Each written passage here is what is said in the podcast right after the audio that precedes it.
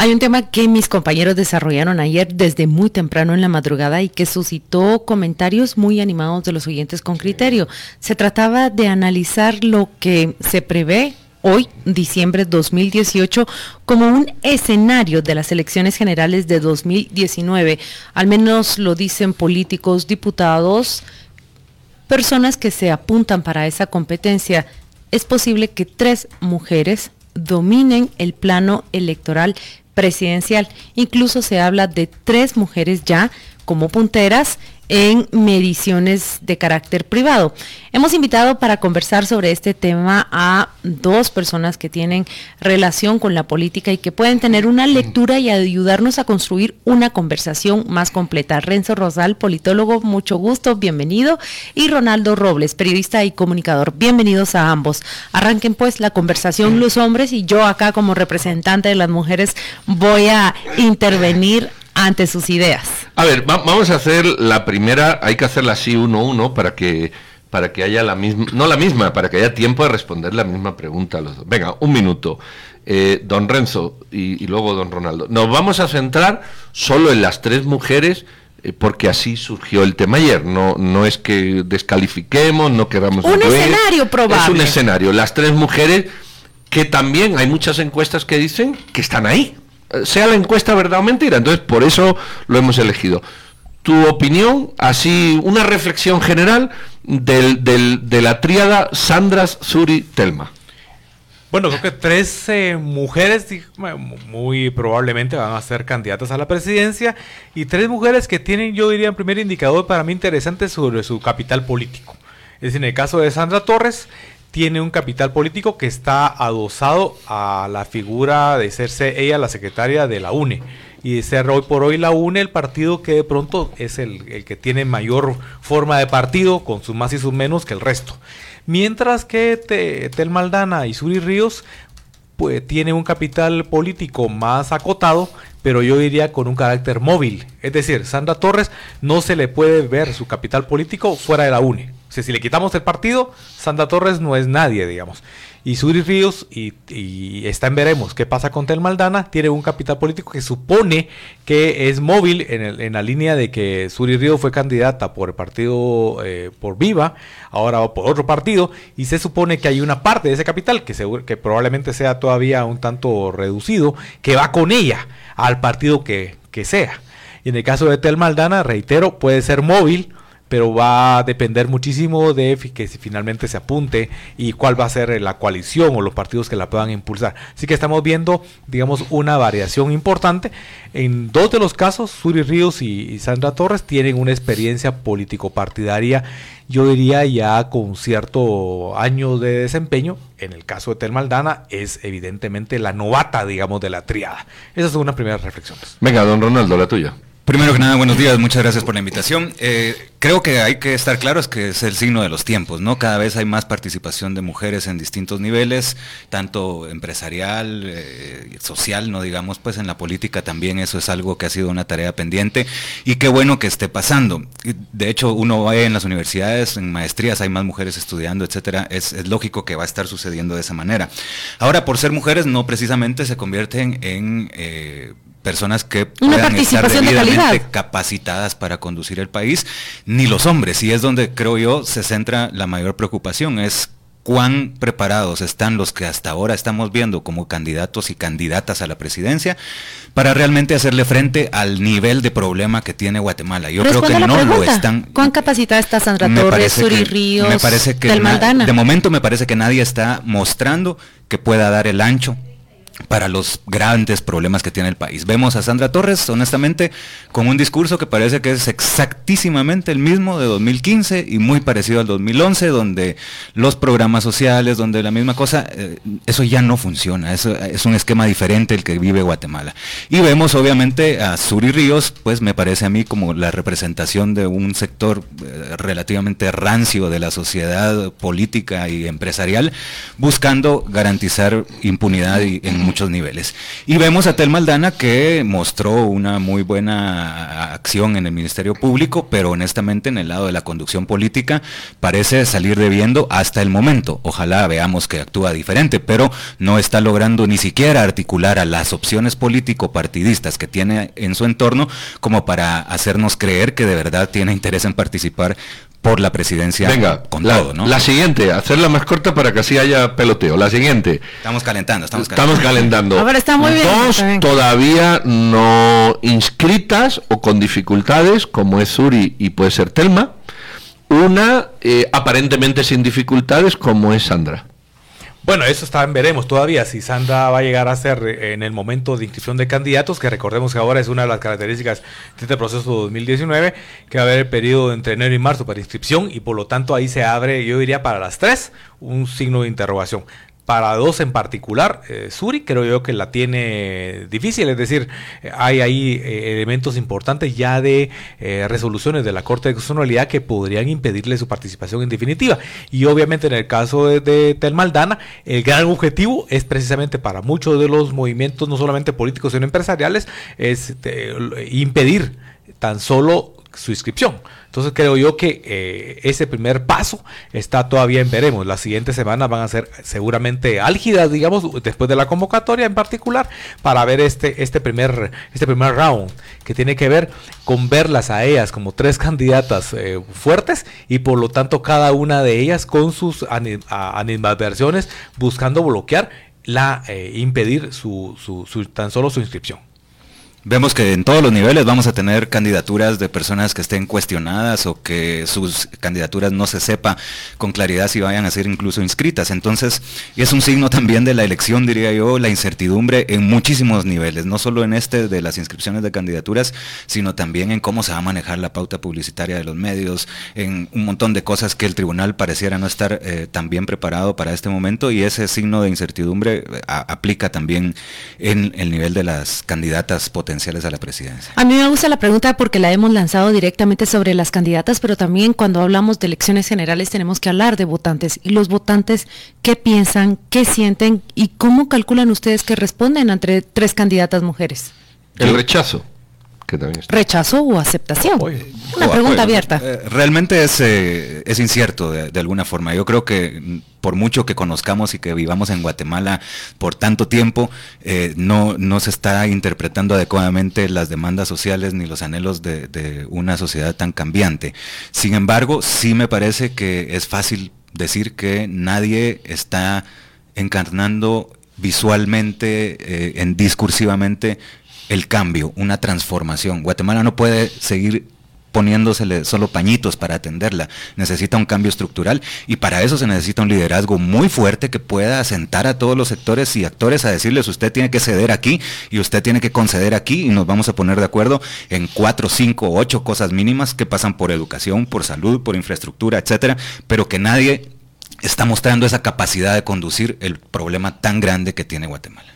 En esa línea creo que vale la pena eh, repasar lo que mencionaba Ronaldo anteriormente. Creo que Sandra Torres es la típica candidata, hoy ya podemos ponerle todavía la etiqueta de eh, candidata generalista, es decir, comienza a, a- tal, parece que su interpretación de lo que ha pasado en el país y en el mundo en los últimos años se quedó en mutuo. Es decir, no se ha dado cuenta de, lo, de, de la necesidad de transitar su discurso. Y tanto Suri Ríos como Tel Maldana tal parecería que son candidatas que corren el riesgo de ser monotemáticas. Y eso también es un gran, es el otro extremo, digámosle. Monotemáticas me refiero a que Suri Ríos va, es como la, eh, es como la constatación de la idea de ir para atrás. Es decir, del- de la candidata que lo que hace es ponerle freno a esa situación de cambio político, de cambio social en el país, todo el tema de lucha contra la impunidad, toda esta, toda esta línea, digamos, es, ella es como la candidata pro impunidad, diría yo, en buena medida. Y en el caso de Tel Maldana, que es eh, todavía no la hemos visto en, la escena política como tal, pero uno podría suponer que lo monotemático es porque todo pasa por el tema de lucha contra la corrupción, lucha contra la impunidad, que es válido, pero que no la hemos probado en, en un planteamiento discursivo, eh, narrativo mucho más amplio, que lo que se necesita de ser, de pasar de ser eh, ex fiscal general a ser candidata a la presidencia. Eh, Ronaldo, ¿tenemos una candidata de derecha, una de izquierda y una de centro?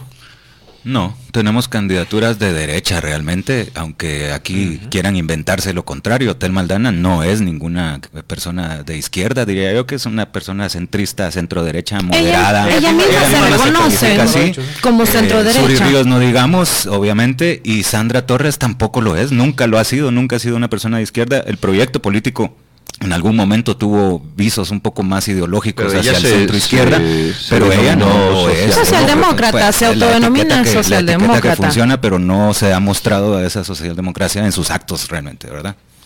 Totalmente, creo que ahí estamos viendo dos candidatas que se mueven en el, en el centro centro izquierda, centro derecha, me refiero a Sandra Torres y Tel Maldana, y una que se posiciona más claramente eh, a, la, derecha más extrema, digamos, me refiero a Suri Ríos. Creo yo que eh, eso nos evidencia de que en buena medida el proceso electoral se va a decantar por eso, por, no tener posiciones ideológicas eh, claras, digamos, evidentemente no estamos en esa posibilidad, y se van a jugar en la línea 1 de los centros, de, de, los centros, de muchos movimientos y de una propuesta política muy híbrida muy, digamos, eh, quizás Uri Ríos es la única que tiene una propuesta política más, eh, digamos, para ella, de su pensamiento más auténtica, más propia de su misma eh, conformación familiar, sus ideológicas y demás, mientras que Tel Maldana y Sandra Torres se mueven, digamos, de una propuesta que tendrá que ser, creo que ahí es donde hay un elemento importante para los votantes, para los electores, en términos de que sea una propuesta que, que enamore, que convoque, que sea más focalizada. reitero, lo que nos viene lo que nos ha presentado Sandra Torres no es eso, no, no, no, logra cautivar. Uno podría decir que tiene capital político para pasar a segunda vuelta. Quizás suene demasiado presuroso hacerlo de esta forma, pero uno diría, tiene de pronto una parte de musculatura, pero lograr pasar esa gran ola y que no se repita lo que pasó en el 2015, de que logra con cierta facilidad llegar a segunda vuelta, pero hasta ahí llega, digamos. Dicen que ella hace a los presidentes. correcto. Cualquiera que se le, cualquiera que pase segunda vuelta con ella, tal parecería que podría ser el ganador, digamos. E, eso creo yo, y de pronto Suri Ríos buscaría ser esa, recordemos, esa persona. Recordemos que estamos hablando de, las tres personas que estamos aquí analizando, dos de ellas ya participaron y en la contienda 2015, eh, una quedó en segundo lugar, Sandra Torres, y Suri Ríos quedó en quinto lugar con una relación más o menos de 3 a 1 en cuanto los votantes del partido Viva en aquella ocasión y ahora se está probando con un partido nuevo que también hay que verlo y junto con una persona haciendo mancuerna con Roberto Molina Barreto que eso será seguramente motivo de otro análisis eh, pero que tampoco tiene un capital que le, uno podría decir le va a sumar gran cantidad a Suri Ríos. Vamos a ir a la pausa comercial pero seguimos con este ejercicio en el cual escuchamos las visiones, las, las dos visiones a la pregunta que planteamos de nuestros invitados. Ya volvemos.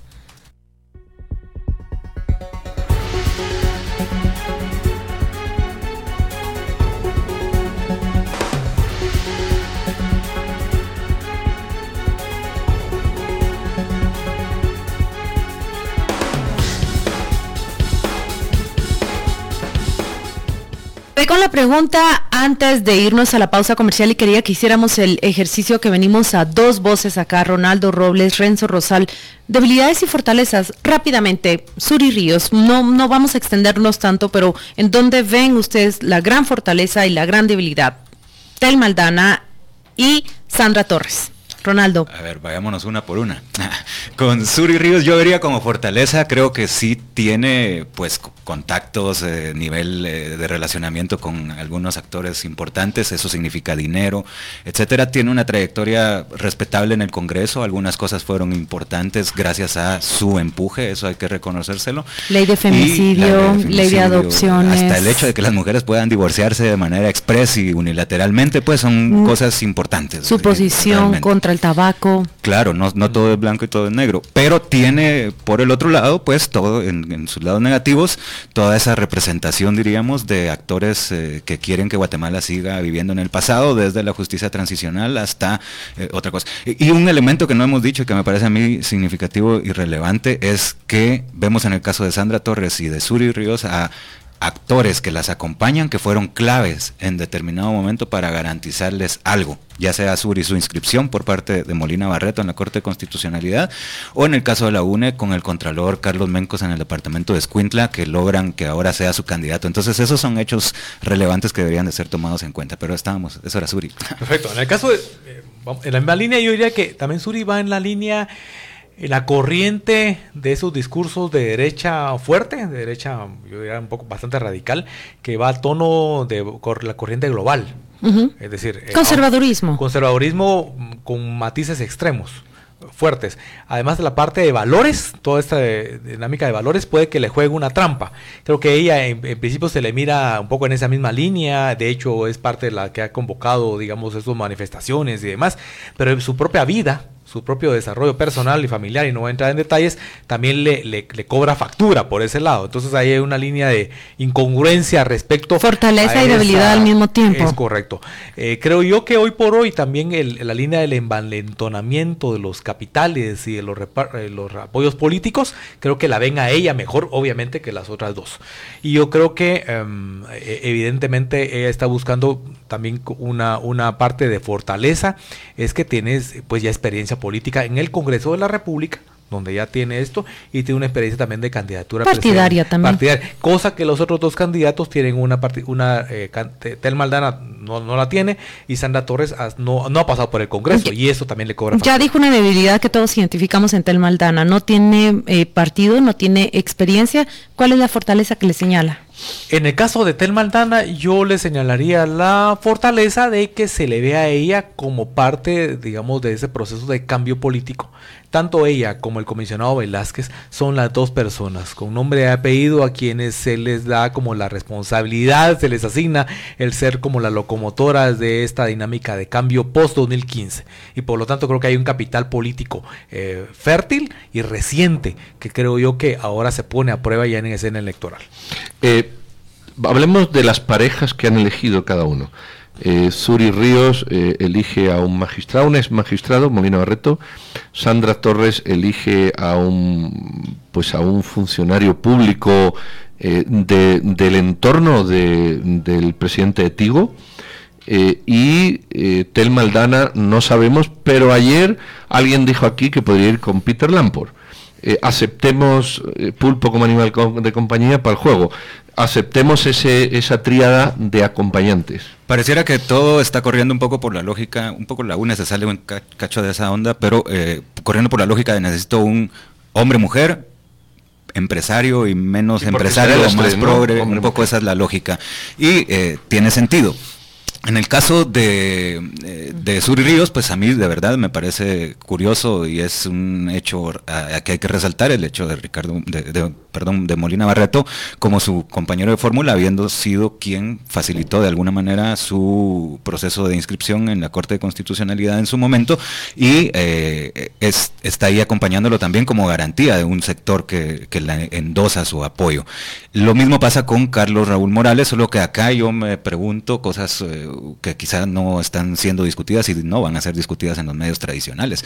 Eh, este apoyo que hoy se tiene se traducirá en un apoyo de Tigo más claramente como empresa que maneja claramente datos, juego información, claro, por supuesto, pero que maneja información sensible sobre todos los usuarios que tenemos sus líneas telefónicas en Guatemala y que en ese nivel se juegan ahora las elecciones en el nivel o, el financiamiento con una línea posterior de favoritismo. O, y previa, porque también, pues digo, ha tenido procesos cuestionables con la instalación de cámaras, etcétera, que en el Congreso pues le facilitaron toda ese, todo ese proceso. Pero no añade que Tigo también se encuentra bajo escrutinio. Recordemos que sufre allanamientos en su sede central eh, y en dos en residencias también de mm, ejecutivos vinculados directamente con la para mí esta es una confirmación de que la UNE también está subida en ese pacto de corruptos. No nos lo neguemos, pues ellos han actuado así a lo largo de los últimos meses, convenientemente en algunas cosas se desmarcan, pero o dejan que algunos de sus diputados solo voten sueltos, pero hacen como que hacen para tratar de tener oxígeno electoral, porque ese es el punto, ¿verdad? Pero al final de cuentas, eh, ellos están subidos en esa ruta. Y lo de Peter Lamport con Tel Maldana no parecería ninguna novedad, porque es como alguien de la Casa de Encuentro por Guatemala, cual, el que parece ser el partido que al final de cuentas sería como la base de Tel Maldana, y no se sabe qué va a hacer Tel Maldana con Semilla o con otras opciones partidarias que también estaban ahí. Tal parecería que la llegada de Molina Barreto y Carlos Raúl Morales es parte del peso que ejercen los financistas y los respaldos políticos en ambos, en ambos, eh, pues, ambos binomios. Es decir, lo de Tigo creo yo sería como muy evidente, pero además agregaría el tema de que, es decir, Tigo, a pesar de que ha estado aparentemente golpeado, decide jugársela ahora otra vez. Es decir, no se guarda, no se queda ahí embodegado, asustado, sino dice, bueno, vamos otra vez por la nuestra para intentar jugar, digamos, en una escena. Carlos Raúl Morales como persona creo que no le suma al proyecto político porque no tiene experiencia como tal. Su paso ha sido de ser funcionario de carrera en la Cancillería que eso está muy bien a nivel técnico, a nivel burocrático, a nivel de burócrata, perdón, pero no necesariamente a nivel político partidario. En el caso de Molina Barreto, uno dirá que tampoco tiene valor agregado porque es una persona, es un especie de abogado de rancio bolengo que ha estado en la Corte de Externalidad y demás, pero que son, en ambos casos, su elemento central son ser eh, actores, ser como los operadores de los grupos, eh, tanto de respaldo político como financiero. Peter Lamport es distinto porque aunque venga del sector empresarial y demás, él sí tiene trayectoria partidaria. Fue candidato también a la vicepresidencia en las elecciones anteriores, es, del, es parte, es, militante, digamos, del Partido Encuentro por Guatemala, así que diría que hay una pequeña diferencia en ese sentido. Ahora hablemos del discurso. ¿Cuál es esa narrativa que va a dominar las elecciones generales 2019? Eh, es increíble, Ronaldo, que nos encontremos a menos de seis semanas de que sea convocada la, elección general, pero no identificamos todavía cuál, cuál es la narrativa dominante. ¿Va a ser lucha contra la corrupción o se va a girar hacia un tema más económico, empleo, seguridad? ¿Cuál es la oferta electoral que va a dominar 2019? Esa decisión es quizá la más importante que debe tomar un partido político y realmente está complicado de tomarse.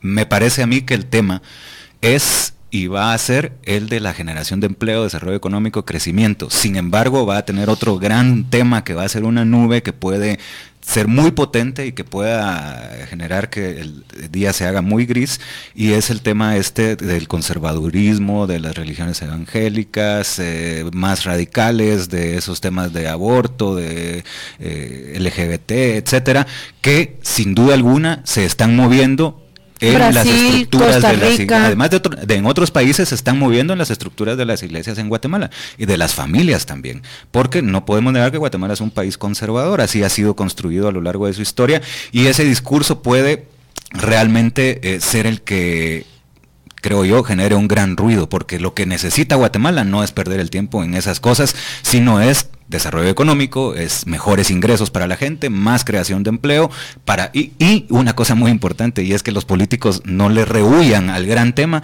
de encontrar cómo van a financiar los próximos años de la ejecución del Estado. Somos el país con el presupuesto más pequeño del mundo, que entonces no puede hacer grandes cosas ni en educación ni en salud, invierten más El Salvador, Honduras, Nicaragua, nuestros vecinos, que ya son gachos, digamos, eh, en términos poco diplomáticos, imaginémonos qué futuro va a tener Guatemala si no nos ponemos las pilas y ningún político está hablando de ese tema, porque necesitamos hablar de impuestos, más impuestos y mejor cobro de impuestos, pero obviamente que paguen más los que más tienen. Bueno, vamos a ver, eh, según la información que ustedes tienen, que, igual no es la suficiente o, la total, pero ahí está. Eh, ¿En qué orden estarían ahora percibidas por el votante?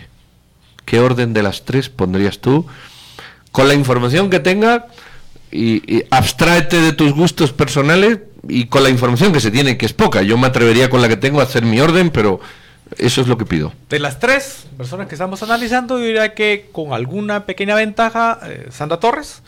Eh, se le da crédito a hacer eh, la experiencia que mencionamos, de tener un partido con procesos de desgaste, por supuesto, con un altísimo nivel de antivoto, pero también de, de ser la única maquinaria como tal.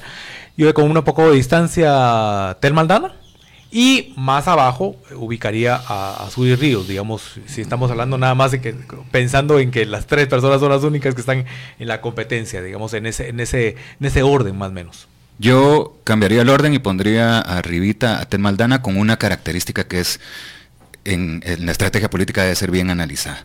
Ella las elecciones no solo se ganan, también se pierden. Y ella podría representar ese fenómeno que le pasó un poco a Valdizón en la elección pasada, de no ponerse las pilas o dejar que las oportunidades pasen o cometer errores que hagan que se vayan perdiendo el voto que se tiene acumulado. Yo creería que en, eh, comparación con su segundo lugar, que colocaría yo ahí a Sandra Torres.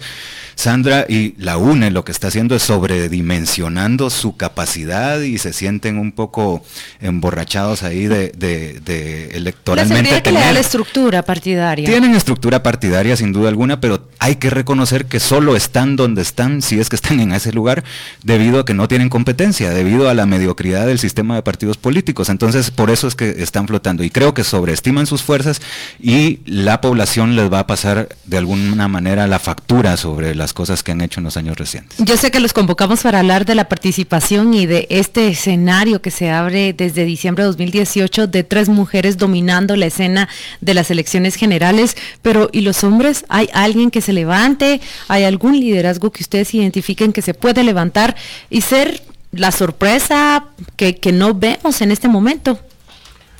Bueno, creo que estamos creo que de momentos, con excepción de Tel Maldana y Sandra Torres, que uno la ve con un, poco más de músculo, el resto son una especie como de proceso que pinta hacer eh, la competencia de enanos. Eh, de diferente cabeza, pero enanos. Creo yo que ahí, nos falta agregar un poquito que hasta dónde logra eh, Erwin Escobar. Me parece que es un asunto que tiene todavía dudas que en términos no solo no tanto de su postulación, que me parece más evidente, sino que tanto logró o no eh, controlar o, tener cierto respaldo de los, de los gobiernos municipales, de los alcaldes, que era lo que estaba en duda, y que tal supondría que su arranque un tanto tardío, lo que dio como resultado es que algunos caudillos locales se han movido a apostar por la UNE nuevamente o a meterse otra vez a apoyar a, Sandra Torres y compañía. Entonces creo yo que es un candidato del cual podemos saber poco en este momento, eso es lo único que agregaría al análisis. Yo lo que veo es que realmente, como hay mucha incertidumbre, por ejemplo, si se va a parar inscribiendo Tel Maldana, si Suri Ríos la puede inscribir, entonces cualquier movimiento en, ese, en esos primeros lugares puede modificar el escenario, dándole oportunidad a esos enanos que decía eh, muy bien Renzo como descripción del escenario electoral. Porque, pero piensen ustedes, no es lo mismo que eventualmente una segunda vuelta fuera Tel Maldana y Sandra Torres, eh, creo que las cosas estarían bastante claras para un montón de actores. Pero si el escenario fuera Sandra Torres con una Suri Ríos o con un Yamateo, con un Edwin Escobar, el escenario cambia eh, importantemente en términos de la agenda de país por completo. Entonces, esos elementos hacen que si sale una o si salen dos de la escena electoral, los enanos pueda alguno tener la posibilidad de competir con una eventual Sandra si llegara a ser la sobreviviente y como se decía antes, pues eh, ganarle esa segunda vuelta. Pero esa incertidumbre la iremos viendo en el paso del tiempo. Eh, vamos a hacer un escenario de segunda vuelta. Aquí ya hay que meter a otros contendientes, ¿verdad? Mm, eh, mm, ¿Por qué todo el mundo da por hecho, o, la mayoría de los que escucho da por hecho, que Sandra llega a una segunda vuelta? Es decir, ¿cuál sería el escenario? por el escenario reciente, 2015. bueno, de competidores, pues, porque la algo tiene de organización, algo tiene de recordación, su candidata la conoce todo el mundo, no sé, también en la que tiene más rechazo. pero la, pregunta es, ¿por qué damos por hecho que tiene que ser así? Obviamente no han salido todos los contendientes, pero si, si se oye o si se intuye. Eh, eh, imaginemos un escenario de, de, junio, ¿verdad? Con las personas que ustedes ya quieran. ¿Ustedes ven sí o sí a Sandra Torres en segunda vuelta? Sí o sí. O ven escenario, o, o planteamos la pregunta de otra manera para que no sea Sandra Torres siempre el objetivo. ¿Qué escenario de segunda vuelta verían ustedes? Mejor abierta. Mejor abierta. ¿Qué escenario de segunda vuelta verían ustedes para junio? Dos candidatos, si están estas tres mujeres, pues incluyanla. Y si ven que hay otro, quieren dar el nombre de lo, y si no, digan otro, y así nos quedamos. Es súper difícil esa bola de, esa bola de cristal es complicado, pero... Y aclaramos que a los em, oyentes que se trata más bien de escenarios. Especulaciones, por, por, no utilizar la palabra, son especulaciones basadas en lo que tenemos hoy por hoy sobre la mesa. Yo no veo sí o sí a Sandra Torres en segunda vuelta, yo Insisto, creo que ellos están sobrevalorando su fuerza. Recuérdense que el único partido sobreviviente y visiblemente que tendrá en la frente, así como que es de la vieja política, para usar esas palabras que, que, se crearon, eh, es la UNE. Y muchos les van a pasar la factura y creo que va a haber una importante campaña a nivel nacional de muchos actores individuales, pues no me refiero a nada organizado, para que no se vote por los mismos que ya han estado tradicionalmente en el poder y creo que eso va a ser eh, fuerte. Sin embargo, y es que por eso es que puede pasar cualquier cosa si los otros contendientes no se ponen las pilas y demuestran, como han venido demostrando ahora, que no son eh, duchos en las líderes políticas, que actúan con demasiada inocencia y, buena fe, digamos, frente a gente que no actúa así como la UNE que le metió zancadilla a Semilla así de una manera tan idiota. Entonces, eh, realmente eh, puede ser que la UNE tenga algún nivel de presencia. Por lo insisto nada más, por falta de competencia, ¿verdad? Por default, y ese es el grave riesgo que podría haber en el, en el país. Y entonces, atreverse a decir algo, yo diría que si inscriben a Tel Maldana, yo veo más seguramente a Tel Maldana en una segunda vuelta, compitiendo ya sea con una Sandra Torres o compitiendo con una, un Yamatei, me da miedo a mí, eh, porque realmente es muy malo, muy vacío, muy soso políticamente hablando y representa intereses eh, poco correctos para Guatemala, pero tiene buena casaca, digamos, y esa casaca puede ayudarle y, pegar con los jóvenes y eso es terrible para el país. Muchas gracias y para cerrar tu respuesta. Gracias, Claudio. Y diría que en principio, en segunda vuelta, indudablemente, eh, o, es es bastante posible que veamos básicamente eh, referidos al tema de marcas. Esta campaña, además por lo acotado y por lo particular que tiene que ver, eh, tiene que va, a conciliar o va a provocar que sean marcas, buena medida, conocidas las que lleguen a segunda vuelta. y en ese sentido, Sandra, Telma, Suri y Amatei son marcas de alguna forma, con sus más y sus menos. Yo creo que en segunda vuelta es, probable que pudieran llegar representativos de las dos grandes corrientes que hoy hay.